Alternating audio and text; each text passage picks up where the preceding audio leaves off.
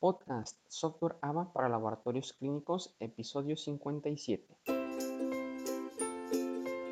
Hola, ¿qué tal? Es un gusto saludarte. Bienvenido y bienvenida al episodio 57 de este podcast Software AVA para Laboratorios Clínicos.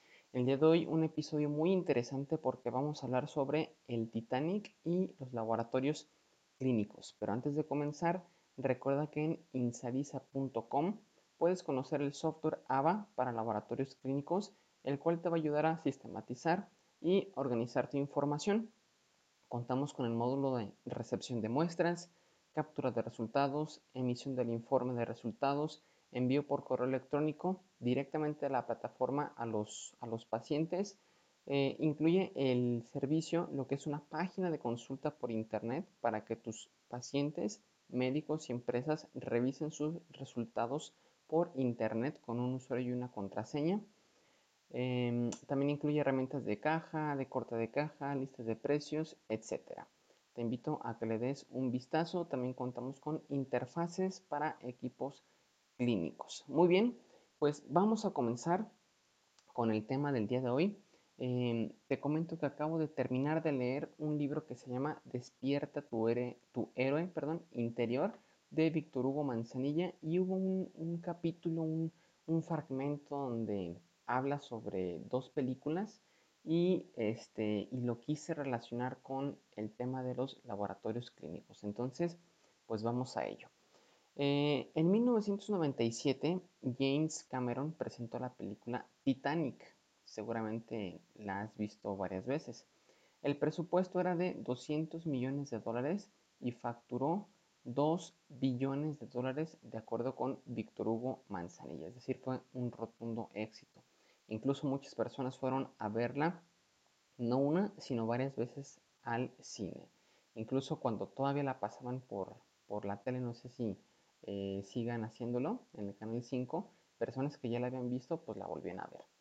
¿Por qué fueron tantas personas a ver esta película? Ya todos sabíamos el final, sabíamos que el barco se iba a hundir, pero la realidad es que Titanic no es una película sobre la historia del hundimiento de un barco, no es tampoco la historia de un amor, sino que es la historia de la libertad de la protagonista de la película, Rose.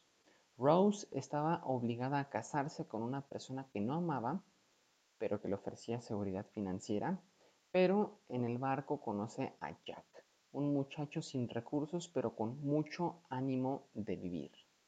Sabíamos, sabemos que Rose consigue su libertad, ya que en la película, ya al final, Rose está contando la historia de, de lo sucedido y se ve que tiene ahí fotos de su graduación, fotos de que está cabalgando en caballo, fotos de aventuras y riesgos que tomó después de haber conocido a Jack.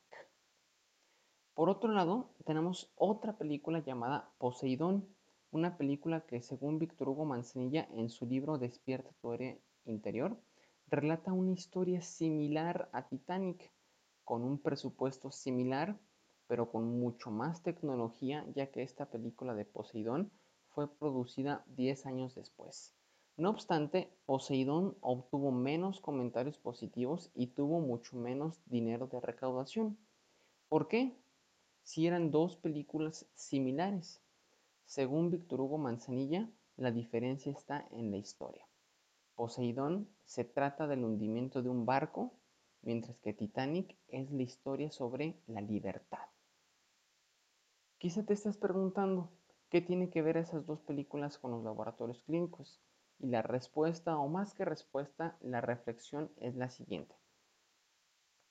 Puede ser que haya dos laboratorios clínicos iguales, iguales en términos de ubicación física, que tengan el mismo tamaño de local, que sean parecidos en las instalaciones, que tengan incluso los mismos equipos para química clínica, para hematología, para orinas, para perfiles, que ocupen los mismos reactivos, que tengan los mismos proveedores, que tengan precios parecidos de los estudios, pero uno tiene más éxito que el otro.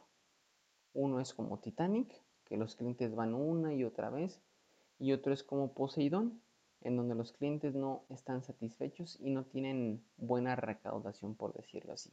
¿Por qué? ¿Por qué si son iguales, parecidos? ¿Cuál es la diferencia? La diferencia, según esta reflexión, es la historia. La diferencia es algo que no se puede ver con los ojos, pero que el cliente puede percibir. Y aquí mi pregunta para ti es, ¿cuál es la historia que le estás imprimiendo a tu laboratorio? ¿Tu laboratorio está enfocado en la competencia o está enfocado en el cliente? Recuerda lo que dice Gerardo Rodríguez del podcast Cállate y Vende. Haz que se trate de tu cliente y tu cliente hará que se trate de tu producto o servicio. ¿Cómo adoptas los cambios externos en el laboratorio? ¿Con desgano o los adoptas, adoptas con rapidez y con mucho ánimo? ¿Qué tanto haces para incrementar la satisfacción del cliente? ¿Cómo recibe la persona que está en recepción a tu cliente? ¿Cómo lo hace sentir? ¿Con confianza, con desconfianza? ¿Cómo lo trata? ¿Cómo le entrega los resultados? ¿Cómo? ¿Cómo lo haces? Te dejo dos episodios que están relacionados con este tema. Es el episodio 36, claves para la supervivencia de un laboratorio clínico según Jeff Bezos. Y el episodio 37, el día 1 en un laboratorio clínico. Aquí te dejo los enlaces en las notas del programa. En resumen, queridos oyentes, claro que importan los recursos financieros, los recursos publicitarios, los equipos, darles su mantenimiento, tener una excelencia operativa, los reactivos, buscar buenos costos, etc. Pero según esta reflexión de Víctor Hugo Manzanilla, a largo plazo tendrá un mayor efecto la historia que le pongas a tu laboratorio y la forma en la que trates a tus clientes, empleados, proveedores, porque al final esto lleva a que el laboratorio clínico tenga una relación más allá de transacciones de negocio, sino que tenga una relación humana, es decir, posicionar al laboratorio como un laboratorio de confianza para un diagnóstico oportuno y combinado con todo lo demás, con todos los recursos operativos, la imagen, la presencia, la ubicación, etcétera, puede traer excelentes beneficios. ¿Qué opinas? ¿Qué piensas? Me gustaría escuchar tu opinión. Hasta aquí este episodio. Recuerda que los reactivos en un laboratorio clínico son necesarios y el software AVA también.